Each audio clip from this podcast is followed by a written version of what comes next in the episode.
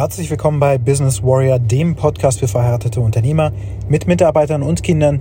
Diejenigen Unternehmer, die genauso wie du jeden Tag im Dreieck des Wahnsinns unterwegs sind.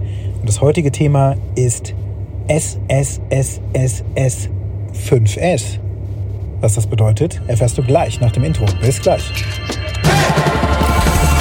Wenn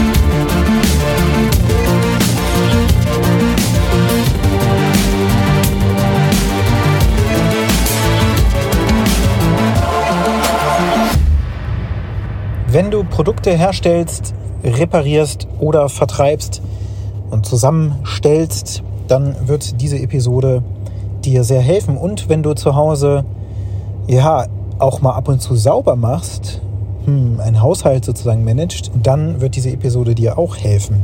Du weißt, es gibt immer diese Dualität zwischen Business und ja, dem vermeintlichen Privatleben, eine sogenannte Work-Life-Balance. In Wahrheit ist beides dasselbe. Wie ich schon mal irgendwo angedeutet habe, gibt es natürlich auch privat zu Hause Einkaufsprozesse, wo du eben zum Einkaufen fährst, den Kühlschrank füllst. Lagerwirtschaft, ähm, du musst auch eine Wareneingangskontrolle machen, wenn du von Amazon mal wieder Pakete geliefert bekommen hast. Ja, da musst du prüfen, ist denn alles geliefert worden, wo ist äh, die und die Vase, die du bestellt hast oder sowas. Ja, die hätte längst geliefert werden sollen. Ähm, Amazon hat sie gar nicht geliefert. Oder wie ich jetzt auch tatsächlich heute festgestellt habe, angeblich habe ich im Januar ein Kreislegeblatt bestellt.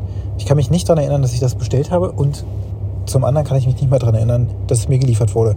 Aber scheinbar habe ich es bezahlt, denn ich habe es in meiner Bestellhistorie gesehen, die ich mir angeschaut habe auf Amazon. Ja, da kann ich nochmal nachforschen, aber auf jeden Fall merkst du, wie komplex die Welt geworden ist. Denn wir bestellen da fröhlich im Internet und da muss das Ganze natürlich koordiniert werden.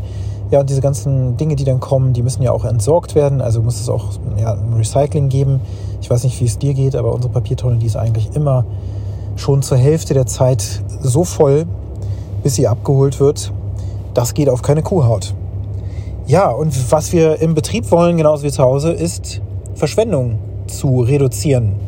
Gerade jetzt, wo wir in diesen Zeiten leben, wo es wieder darum geht, oder verstärkt darum geht, Ressourcen zu schonen, Gasverbrauch zu reduzieren, Stromverbrauch einzuschränken, geht es überall darum, die Verschwendung zu reduzieren. Und das kannst du dir echt merken.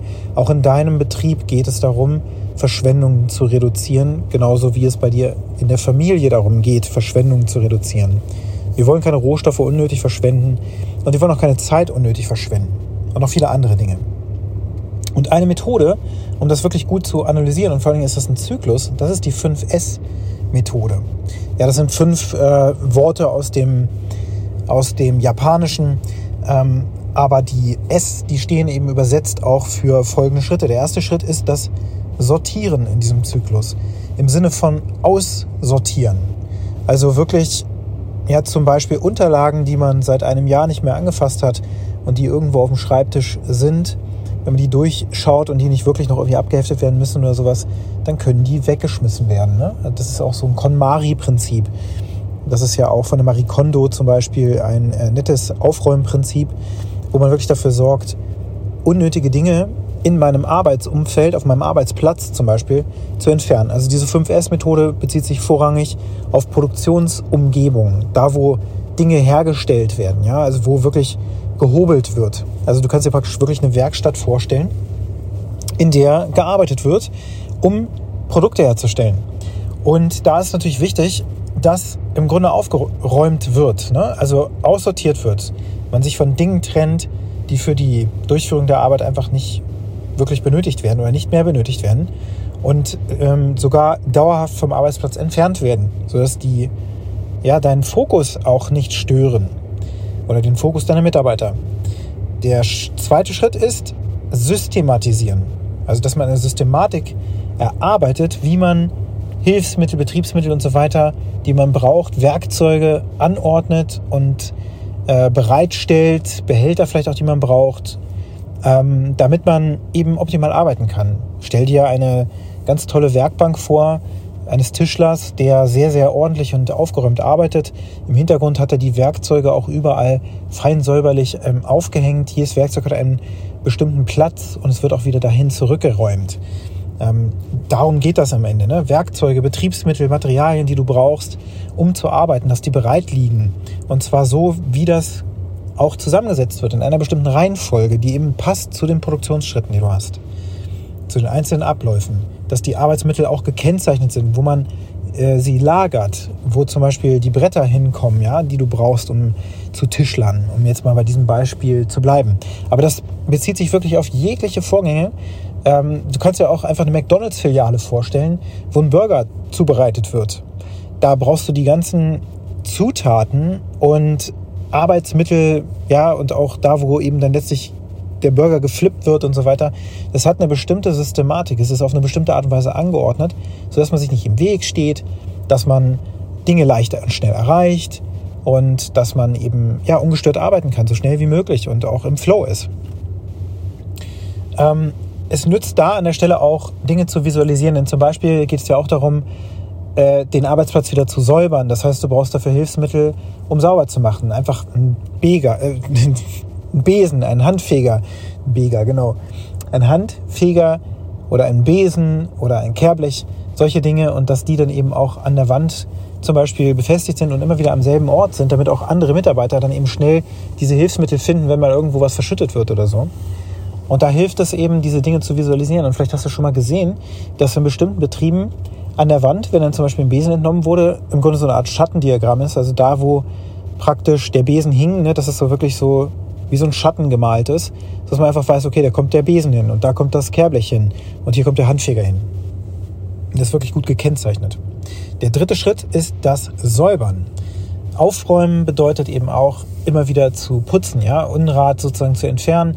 Das verhindert ja im, im schlimmsten Fall sogar auch, dass man sich verletzt beispielsweise, dass der Arbeitsplatz immer gereinigt ist. Und das ist jedes Mal wie so eine Art kleine Inspektion, denn man stellt daher fest, ob irgendwas nicht in Ordnung ist. Ne? Man reinigt und dann sieht man so, oh, da ist ein Kratzer am Werkzeug oder sowas, vielleicht geht es bald kaputt. Das heißt, man beschäftigt sich auch immer wieder aktiv mit ja, der Umgebung letztlich.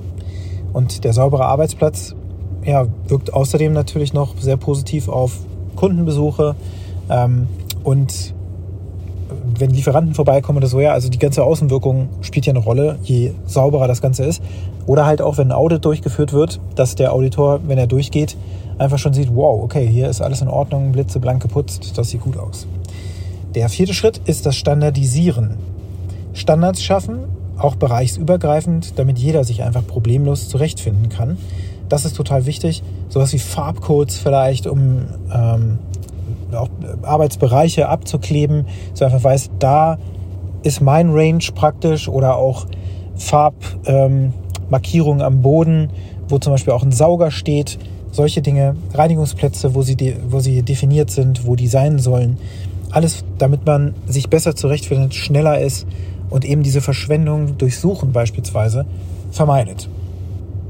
Ähm, Schritt 5 ist die Selbstdisziplin und das permanente Verbessern. Also hier Kaizen, das Prinzip, eine KVP, kontinuierlicher Verbesserungsprozess, dass man diesen Zyklus, diesen 5S-Zyklus permanent durchläuft und wieder von vorne beginnt, also täglich, hat viel mit Selbstdisziplin an der Stelle eben zu tun. Also sich selbst zu disziplinieren, disziplinieren sich ständig zu verbessern, immer wieder diesen Ablauf durchzuführen, äh, aufzuräumen ne? und zu gucken, was kann ich verbessern, wie kann ich den Farbcode optimieren, die Systematik verbessern, die Standards ähm, optimieren letzten Endes und dass auch schnellstmöglich Abweichungen von dem, was du vorfindest, beseitigt wird oder werden. Wie gesagt, das geht in einer, in, einem, in einer Pizzeria beispielsweise, in einem Restaurant genauso gut wie in einer Tischlerei, genauso gut wie in anderen Bereichen, wo du eben auch mit Menschen arbeitest. Ja? Also wenn du einen Showroom hast oder so, also zum Beispiel auch ähm, zum Beispiel Klamotten verkaufst oder so, da gibt es auch bestimmte Bereiche für die Herren, da gibt es Bereiche für die Damen, da sind die Schuhe und so weiter, damit die Kunden sich zurechtfinden. Und da ist das Lager und das Lager ist so und so strukturiert und so weiter. Also diese ganzen Prinzipien des 5S kannst du dort anwenden. Und du kannst es auch zu Hause bei dir anwenden, wenn es dich stört, dass die anderen Familienmitglieder bestimmte Sachen, wie bei uns zum Beispiel die Sonnencreme jetzt im Sommer, ähm, die wanderte so immer irgendwie durch den Flur. Ja? Mal stand die auf der Treppe, dann stand sie auf einem Schränkchen und dann war sie wieder in der Abstellkammer und am nächsten Tag war sie wieder woanders. Und morgens war meine Aufgabe eben, die Kinder einzucremen vorm äh, Kindergartenbesuch. Und Mensch, ich musste wirklich an vier von fünf Tagen in der Woche musste ich diese doofe Sonnencreme morgens suchen. Das dauerte nicht lange oder sowas, aber ich habe da bei mir intrinsisch schon so einen, so einen starken Nervfaktor. Also da geht einfach meine, mein Spinnensinn sozusagen, der geht einfach viel, viel früher an als bei anderen Menschen, weil ich so eine eingebaute Abneigung habe gegen unnötige Wege oder Suchen. Das liegt eher daran, dass ich auch Unternehmer bin und ich schon weiß, okay, wenn ich jetzt mein, meine Energie verschwende, um Dinge zu suchen, die eigentlich erwartungsgemäß immer am selben Platz sein könnten, ja, von wegen Dinge brauchen ein Zuhause, da ist der Schlüssel fürs Auto, da ist der Schlüssel für die Haustür, ähm, da ist die Sonnencreme im Sommer, ja, die steht dann da immer, da wird sie auch wieder hingestellt da ist die Hundeleine, all solche Sachen. Und manchmal ist die Hundeleine dann eben auch nicht zurückgeräumt. Ich meine, das kann mal vorkommen. Wenn das dann alle paar Tage vorkommt und ähm, wenn die Kinder dann irgendwas verbusseln oder so, ja, dann muss man plötzlich danach suchen. Ist sowieso schon spät dran, genervt und so weiter. Und an diesem Beispiel kannst du gut erkennen, das passiert ja in deinem Unternehmen auch. Nur, dass manchmal Mitarbeiter nicht unbedingt davon genervt sind, sondern sich schon irgendwie damit arrangiert haben. Das ist halt normal in dieser Firma. Das ist so chaotisch bei uns. In deiner Autowerkstatt, die du verwaltest, naja, äh, klar, in der Ausbildung habe ich auch mal gelernt, dass man den Drehmomentschlüssel immer wieder zurückhängen soll. Aber hey, der liegt bei uns halt immer griffbereit in der Nähe von den, weiß ich nicht, von der Hebebühne oder so. Ähm, nee, Werkzeug gehört, nachdem es benutzt wurde, am Ende des Arbeitstages spätestens geputzt und wieder an die Stelle gehängt, wo es hingehört, damit die anderen Mitarbeiter nicht unnötig suchen. Durch Suchen und durch Warten und so weiter wird sehr, sehr viel verschwendet.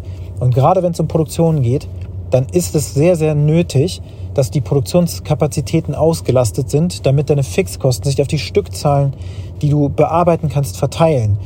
Damit du die Kosten im Grunde senken kannst pro Stück, pro Einheit, die du verkaufst.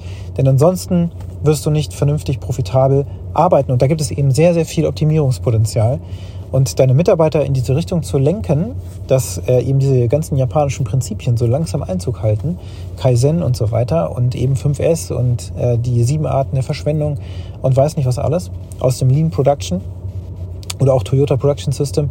Das ist eine sehr, sehr lohnenswerte ähm, Maßnahme.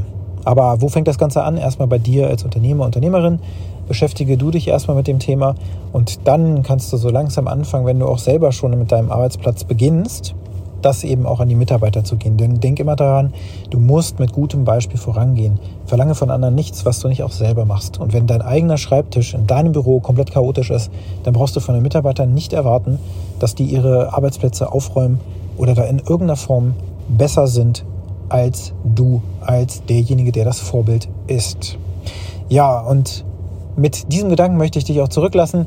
Wo kannst du die Prinzipien des 5S in deiner Arbeitswelt, aber auch in deiner privaten Welt anwenden, damit sehr viel Verschwendung oder auch Leid erspart bleibt, und zwar dir und anderen. Und wenn dir der Podcast gefallen hat, dann hinterlasse mir gerne eine positive Bewertung auf der Plattform, wo du ihn gehört hast.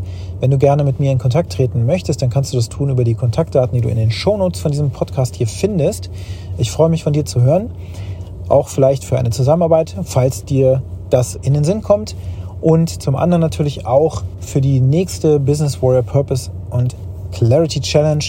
Da sind noch Plätze frei. Und wenn du da mitmachen möchtest, schreib mir gerne eine persönliche Nachricht. Ich freue mich von dir zu hören und jetzt wünsche ich dir einen ganz erfolgreichen Tag. Bis bald.